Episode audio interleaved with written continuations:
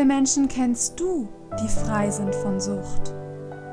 Egal ob Zigaretten, Koffein, Alkohol, Handy, Zucker, Fernseh oder Pornosucht, die Chancen sind groß, dass die meisten Menschen in deinem Leben süchtig sind.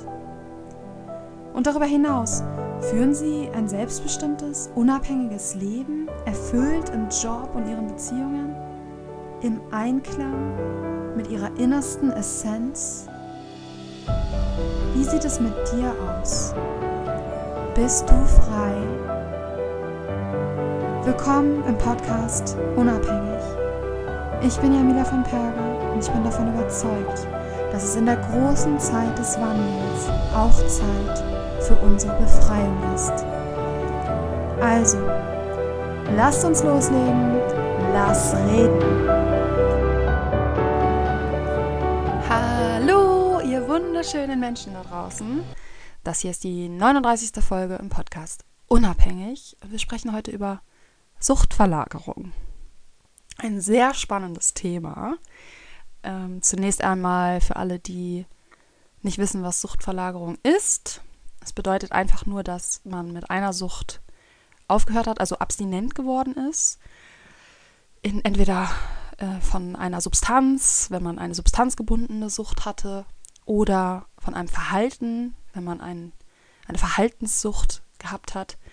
Und dann aber nach der Abstinenz mit irgendwas anderem anfängt und dort wieder ein süchtiges Verhalten zeigt oder, oder auch eine Sucht nach einer Substanz entwickelt. Ja, zuallererst möchte ich über das Phänomen sprechen. Also ist Suchtverlagerung ist den meisten Begriff und die meisten sind sich auch dessen bewusst und ganz viele bemerken auch, dass sie eine Suchtverlagerung durchlaufen. Was aber sehr interessant ist, ist, dass ein sehr großer Teil der Menschen sich nicht bewusst sind darüber, dass sie eine Suchtverlagerung verlauf, ähm, durchlaufen. Also, da möchte ich euch jetzt mal direkt ein Beispiel nennen, damit ihr wisst, was ich meine. Und zwar zum Beispiel jemand geht zu den anonymen Alkoholikern und hört auf mit dem Alkohol trinken. Und stattdessen isst er jetzt halt jeden Abend, da wo er normalerweise sein Bier getrunken hat, ein paar Süßigkeiten. Vielleicht ist ihm oder ihr das auch aufgefallen, dass jetzt statt dem Alkohol ähm, Süßigkeiten konsumiert, aber die Person nimmt das nicht als Suchtverlagerung wahr, sondern einfach als ein kleineres Übel und ach naja, ist ja nicht so schlimm, weil der Alkohol, der hat ja mein Leben ruiniert, ja, und die Süßigkeiten, die ruinieren zunächst mal mein Leben überhaupt nicht oder die beeinflussen es nicht, wie viele glauben. So, also da gibt es eben dieses Phänomen, dass wenn man die Sucht verlagert auf etwas wesentlich harmloseres, und natürlich Süßigkeiten sind auch definitiv harmloser als Alkohol, dass man das nicht als Suchtverlagerung wahrnimmt, weil man hat einfach den Alkohol als seine Sucht anerkannt und den halt beseitigt und dementsprechend denken die Leute, sie sind jetzt geheilt oder abstinent. Und die Süßigkeiten, die dann am Abend konsumiert werden, die empfinden sie eben als einen kleinen Austausch, einen kleinen Laster oder ein kleines Kompensieren. Sie haben aber nicht in ihrem Bewusstsein, hey, ich habe meine Sucht verlagert was de facto bedeutet, ich bin weiterhin süchtig. Ich bin nach etwas weniger Schlimmem süchtig und nach etwas weniger Schädlichem süchtig, aber Sucht ist Sucht. Ich bin weiterhin süchtig. Ich habe also mit dem Alkohol aufgehört. Ja. Ich lebe abstinent vom Alkohol. Ja. Bin ich geheilt? Nein. Ich lebe weiterhin meine Sucht aus. Und das ist interessant. Ähm, ich glaube, dass ganz viele das nicht so bewusst wahrnehmen. Einige schon, einige sagen in diesem Fall ganz klar, ich habe meine Sucht verlagert, aber ganz viele nicht. Und dann gibt es natürlich noch das Phänomen, das ist auch extrem weit verbreitet, dass Süchtige mit einer Sucht aufhören, und zwar mit der Sucht, die ihnen den meisten Leidensdruck verschafft hat, ganz oft eben Alkohol oder Droh, also härtere Drogen oder Medikamente. Aber ihre anderen, ich sag mal kleineren Süchte, die nicht ganz so offensichtlich schädlich sind oder nicht ganz so schädlich sind oder nicht so hart sind, die Drogen oder so, mit denen machen sie weiter. Also ganz, ganz, ganz oft sehe ich es, dass Leute mit dem Alkohol aufhören, aber weiterhin Kaffee konsumieren. Oder dass sie mit dem Alkohol aufhören und weiterhin Zigaretten konsumieren. Das kommt halt extrem häufig vor. Und ähm, beziehungsweise, ich habe halt ehrlich gesagt das Gefühl, dass irgendwie es fast alle betrifft. Dass es kaum, also wirklich die absolute Ausnahme ist, dass jemand weder seine Sucht verlagert, noch mit irgendeiner anderen Sucht weitermacht und wirklich alle Süchte aus seinem Leben eliminiert. Und nicht, ja, wie gesagt, nicht, weil nicht die Sucht auf irgendwas anderes verlagert oder kompensiert und halt auch nicht mit seinen anderen Süchten weitermacht, sondern wirklich alles eliminiert. Und ja, es ist auf jeden Fall sehr interessant. Also, was ich auch noch ein gutes Beispiel habe, es gibt sehr viele Magersüchtige, die es schaffen, aus der Magersucht herauszukommen und direkt in eine Sportsucht rutschen, beziehungsweise die mit dem Sport es geschafft haben, aus der Magersucht rauszukommen und überhaupt nie zu keinem Zeitpunkt irgendwie ähm, weniger süchtig waren oder so, sondern sie haben einfach direkt von der einen Sucht in die nächste rein. Oder sogar durch die eine Sucht, also Sport, haben sie es geschafft, mit der anderen Sucht aufzuhören, was aber überhaupt nichts bringt. Also gut, ich möchte jetzt mal sagen, vielleicht eine Sportsucht ist wahrscheinlich erstmal weniger gefährlich und weniger dramatisch als eine Magersucht. So, das will ich jetzt auch nichts dagegen sagen. Aber es ist einfach auffällig, dass ähm, auf Instagram gibt es da einfach einen Riesentrend. Da sind einfach viele Ex-Magersüchtige, die dann sportsüchtig werden, was ganz offensichtlich ist und das dann als Recovery bezeichnen, was meiner Meinung nach einfach eine Fehlinformation ist, weil sie recovern nicht. Sie haben einfach ihre Sucht verlagert von der Magersucht auf die Sportsucht.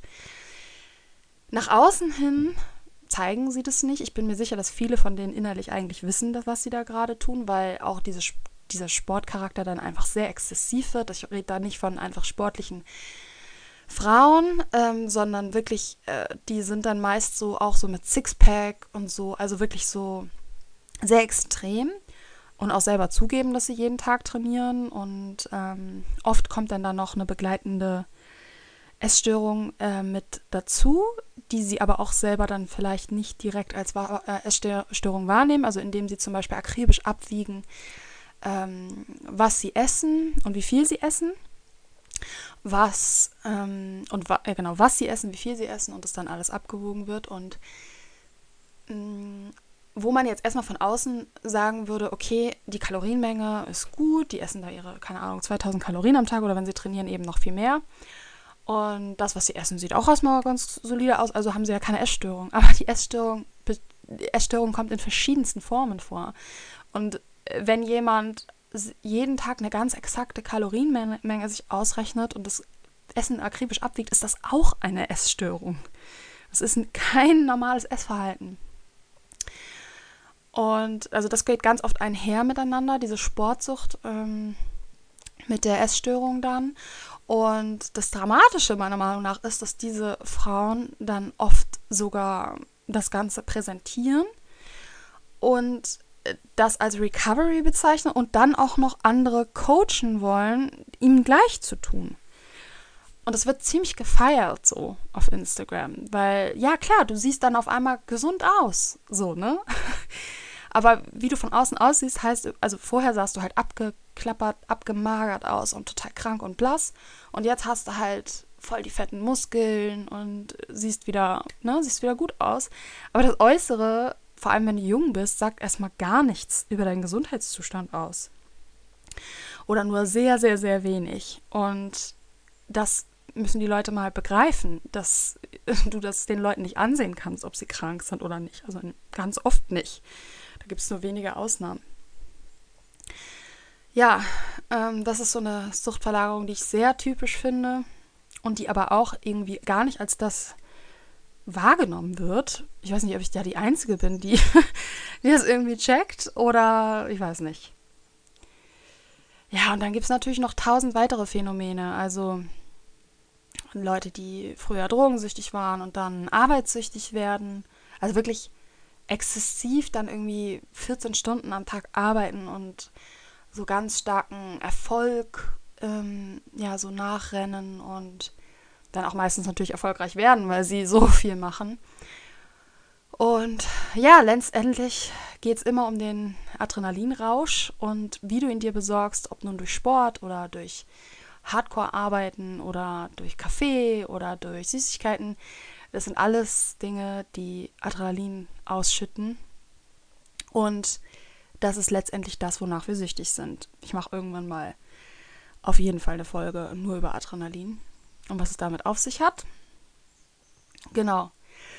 Ja, das war mir wichtig, das einmal so aufzuzeigen. Schreibt mir gerne eure Meinung dazu, ob ihr das auch so seht oder ob ihr das nicht so seht. Ich will aber ganz klar nochmal, ne, bevor mir das vorgeworfen wird, ganz klar sagen, natürlich sind, sind manche Süchte weniger schädlich als andere. Da will ich auf gar keinen Fall was dagegen sagen. Und ähm, das, äh, darum geht es gar nicht. Ne? Also das ist klar, dass wir meistens eine Sucht gegen eine weniger starke Sucht eintauschen, eine Sucht, die weniger Leidensdruck verursacht. Aber dennoch ist es eine Sucht und das ist irgendwie, ja, wird, glaube ich, selten gesehen. Ja, aber jetzt ist natürlich die ganz große Frage, warum passiert denn das? Warum verlagern wir unsere Sucht denn? Ja, und die Antwort auf diese Frage ist ganz einfach, weil wir uns nicht geheilt haben weil wir nicht an die Ursache oder an die Ursachen unserer Sucht gegangen sind und diese beseitigt haben. Sondern was wir stattdessen gemacht haben, ist, dass wir abstinent geworden sind. Abstinenz bedeutet nicht Heilung. Das sind zwei komplett verschiedene Dinge. und es ist eigentlich, also es ist erstens mal der Grund dafür, warum es nur so wenige schaffen, weil die Sucht gar nicht an, also weil die Ursachen der Sucht gar nicht angegangen werden, weil es gar nicht, weil es gar nicht geheilt wird. Deswegen können die meisten es nicht schaffen. Und die wenigen, die es schaffen, die schaffen es tatsächlich mit reiner Willenskraft, Motivation und Inspiration. Also zum Beispiel haben sie einen Kurs gebucht, wo sie halt permanent in diesem Kurs zum Beispiel aufhören mit Alkoholkurs, inspiriert werden, mit Tipps und Tricks und wie sie ihren Trigger umgehen können oder wie sie dem ausweichen können, ähm, mit ganz vielen Motivationssprüchen und so weiter. Und so werden sie halt so motiviert, dass ihr Wille so aktiv wird, dass sie es schaffen aufzuhören. Und dazu kann ich nur sagen, es ist eine unfassbare Leistung. Wenn man weiterhin mit den Ursachen seiner Sucht herumrennt durch die Welt und trotzdem seine Sucht nicht auslebt also zumindest die Hauptsucht nicht auslebt, ist das eine unfassbare Leistung. Und nur die wenigsten schaffen das. Die meisten schaffen es nicht. Und das ist auch vollkommen verständlich, weil Willenskraft ist begrenzt. Und das ist auch der Grund dafür, warum du zum Beispiel, wenn du bei den anonymen Alkoholikern bist, die sagen, du musst dein Leben lang zu den anonymen Alkoholikern gehen. Du musst jede Woche hingehen oder mehrmals oder am besten täglich. Und warum ist es so? Weil die Erfahrung gezeigt hat, sobald die Leute aufhören, sich mit ihrer Sucht zu beschäftigen, also permanent mit ihrer Sucht konfrontiert zu werden und mit anderen suchtkranken Menschen, also quasi diese Inspiration und die Motivation wegfällt, werden sie rückfällig. Das passiert sehr oft. Und warum ist das so? Naja, weil sie gar nicht an den Ursachen ihrer Sucht arbeiten, weil sie weiterhin süchtig sind und nur eben abstinent leben. Ja, und viele werden dann halt auch irgendwann rückfällig. Ich lese das immer wieder, dass Leute dreieinhalb, vier Jahre abstinent waren und dann rückfällig werden. Wenn irgendwie, wenn irgendwas passiert, der Trigger wird einfach zu groß, ein zu krass emotionales Ereignis passiert und die Leute werden rückfällig. Das passiert auch teilweise noch nach 20 Jahren Abstinenz. Warum? Weil die Sucht nicht geheilt worden ist. Sucht ist aber heilbar, wenn man die Ursachen kennt. Ja, und das ist auch der Grund, warum ich, ja, ich habe euch ja schon erzählt, dass ich ähm, einem, dabei bin, an einem Kurs zu arbeiten. Ich arbeite da im Moment tagtäglich dran, eigentlich den ganzen Tag. Und ich mache das Ganze, glaube ich, auch schon seit einem halben Jahr oder so. Ähm, und habe aber das Gefühl, ich stehe immer noch irgendwie erst am Anfang. Und ja, das ist, dieser Kurs wird sich auf jeden Fall damit beschäftigen, die Ursachen der Sucht, ähm, ja, erstmal, erstmal sich dessen bewusst zu werden, die anzusehen und dann zu schauen, wie kann man das Ganze eliminieren, was einfach ein sehr, es ist einfach, es ist groß. Es, ist kein, es sind keine Kleinigkeiten. So viel dazu. Ja, ich muss ehrlich sagen, ich wünsche mir nichts mehr, als dass die Menschen endlich in die Heilung gehen können, weil ich finde es so, es ist so tragisch, es ist so dramatisch eigentlich, wie viele Menschen tagtäglich kämpfen, kämpfen, dass sie abstinent bleiben oder dass sie abstinent werden und weiterhin bis an ihr Lebensende teilweise, oder ja, die meisten, mit dieser Sucht herumrennen. Und ja, das ist, das ist so schrecklich. Und ich kann das ja aus eigener Erfahrung sagen. Ich kann aber auch sagen, und ich behaupte das mal einfach, dass ich dabei bin, tatsächlich meine Sucht zu heilen. Und dass ich auch Menschen kenne, die auch ihre Sucht heilen. Und das ist aber ein verschwindend geringer Bruchteil. Und witzigerweise sind die sind die Leute, die ich kenne, die, also zum Beispiel habt ihr das Interview gehört mit Theresa und wenn nicht, dann hört euch das unbedingt an. Ähm, die hat ja ihre Essstörung geheilt, also ihre Sucht nach Essen, also diese Binge-Eating Disorder, Esssucht. Und die hat sich wirklich geheilt, ne? Und das sind aber wirklich Einzelfänomene und witzigerweise laufen die überhaupt nicht in der, sind die gar nicht so in der Suchtszene unterwegs. Also so mit Suchtszene meine ich jetzt zum Beispiel auf Instagram, oder bei den anonymen Alkoholikern oder Selbsthilfegruppen oder so, sondern es ist einfach eine eigene kleine spezifische Gruppe von Leuten und die meistens auch noch viele andere Symptome und Krankheiten haben, die sie geheilt haben. Ja, ich werde bald eine Folge machen mit einer Ursache. Eine Ursache von mehreren, die für unsere Suchterkrankungen verantwortlich sind. Und es wird ein großes, eine große Folge werden, eine äh, komplexe und umfangreiche Folge, vermute ich mal. und ja, ich, ach so genau, was ich noch vergessen habe. Ich habe letzte Woche angekündigt, dass ich jetzt Coaching anbiete. Das ist weiterhin so. Und ich habe ein paar wichtige Sachen vergessen zu sagen letzte Woche. Und zwar einmal, dass es natürlich ein kostenloses Kennenlerngespräch vorab gibt, wo du und auch ich dann auch sehen können, ob die Chemie stimmt und ob wir zusammenarbeiten wollen. Das finde ich ganz, ganz, ganz wichtig, dass da irgendwie, dass das so ein bisschen Klick machen muss, dass das passt. Und das Kennenlerngespräch ist natürlich kostenlos. Das war einmal ganz wichtig mir zu sagen. Und dann noch, für wen, das habe ich nämlich auch vergessen zu sagen, für wen das Coaching ist. Und zwar ist das im Grunde genommen für alle Menschen, die mit irgendeiner Sucht zu kämpfen haben. Sei es nun, dass sie noch gar nicht abstinent leben oder teilabstinent leben. Mit teilabstinent meine ich, dass sie vielleicht schon eine oder zwei ihrer Süchte ähm, ja, bekämpft haben und, und schon abstinent sind, aber eine andere Sucht nicht loswerden. Oder ähm, ist es natürlich auch für Leute, die eigentlich abstinent sind, aber immer wieder rückfällig werden. Und ja, welche Sucht du hast, spielt eigentlich keine Rolle. Und es ist auch für Leute mit Essstörungen. Genau, Essstörungen hatte ich, hatte ich auch. ja, und warum ist das relativ egal? Klar, ich habe natürlich meine Spezialgebiete, das ist ganz klar. Also Alkoholabhängigkeit ähm, ist da ganz weit vorne, aber auch ähm, ja, chemische Drogen, Speed, Ecstasy. Das sind ja auch Drogen, die auch eine psychische Abhängigkeit hervorrufen können. Und Binge-Eating Disorder ist auch so mein äh, Fachgebiet, sag ich mal. Und ja, aber da die Ursachen der Suchterkrankungen dieselben sind. Also wir sehen ja auch, klar, jetzt sagt ihr bestimmt, hä, Jamila, oder denkt euch, aber jeder Mensch ist doch individuell und jeder hat eine andere Geschichte. Ja, natürlich. Und auch ähm, natürlich verläuft auch jede Sucht komplett unterschiedlich und all sowas, das, das will ich auch nicht sagen. Aber die Grundvoraussetzungen, die sozusagen gegeben sein müssen, damit eine Sucht entstehen kann, die sind gleich tatsächlich bei den Leuten. Ähm, das ist auch einfach der Grund, also schaut mal, wenn es gibt Leute, also wie viele Menschen erleben traumatische Erlebnisse in dieser Welt? Fast alle.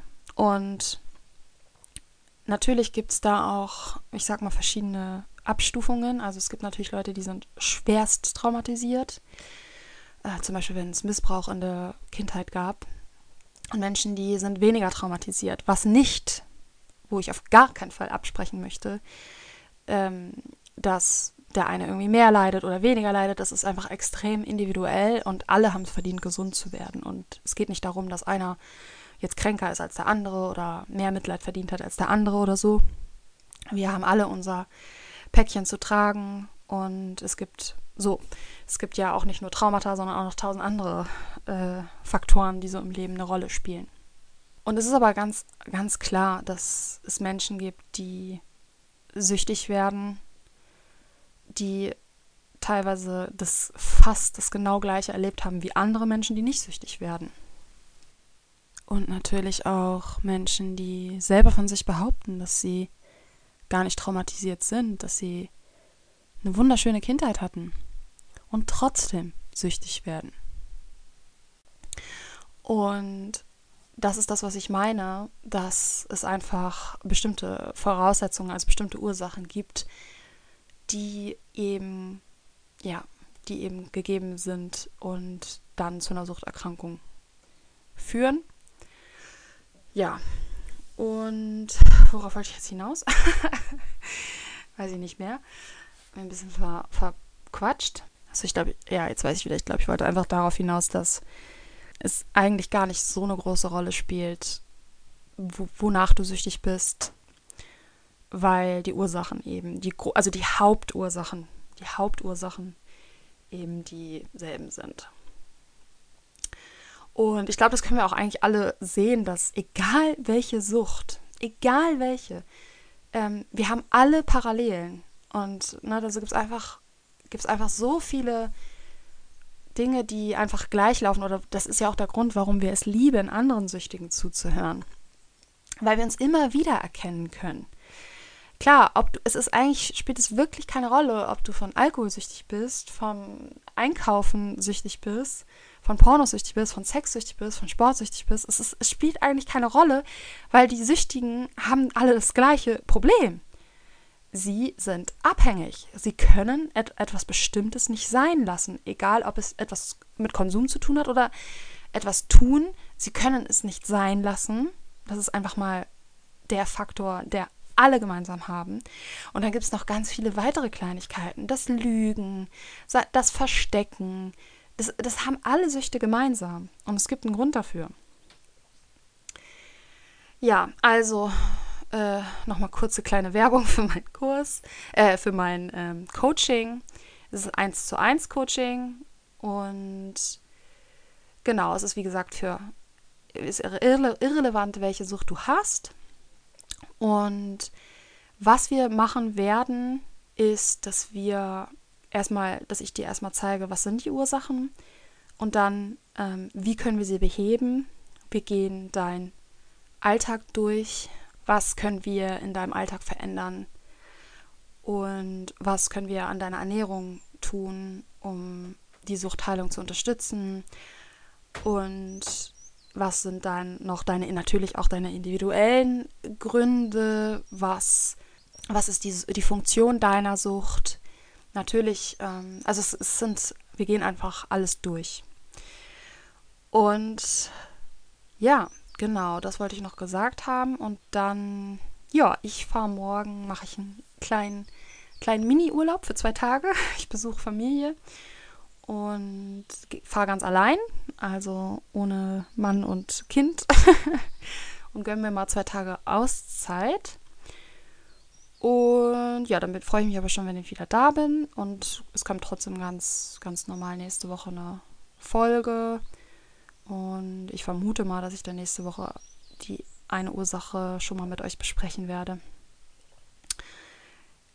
Genau, aber ich will es nicht versprechen, weil ihr wisst, dass ich meine Meinung vielleicht auch wieder ändere. Ja, und dann bin ich weiterhin fleißig, fleißig, fleißig, fleißig, fleißig an meinem Kurs zu arbeiten, wo es eben um Suchtheilung geht. Und das ist, ich kann euch sagen, der weltweit erste Kurs, wo es tatsächlich darum geht, die Sucht zu heilen und nicht nur abstinent zu werden. Das ist nämlich, wie gesagt, ein riesiger Unterschied. Jo, und da bin ich dabei und ich freue mich. Kurze Folge heute irgendwie, aber so viel gibt es auch nicht zur Suchtverlagerung zu sagen. Und ich glaube, ich habe die Kernpunkte durch und ich muss jetzt auch nicht ins klitzekleinste Detail gehen und jedes Beispiel nennen.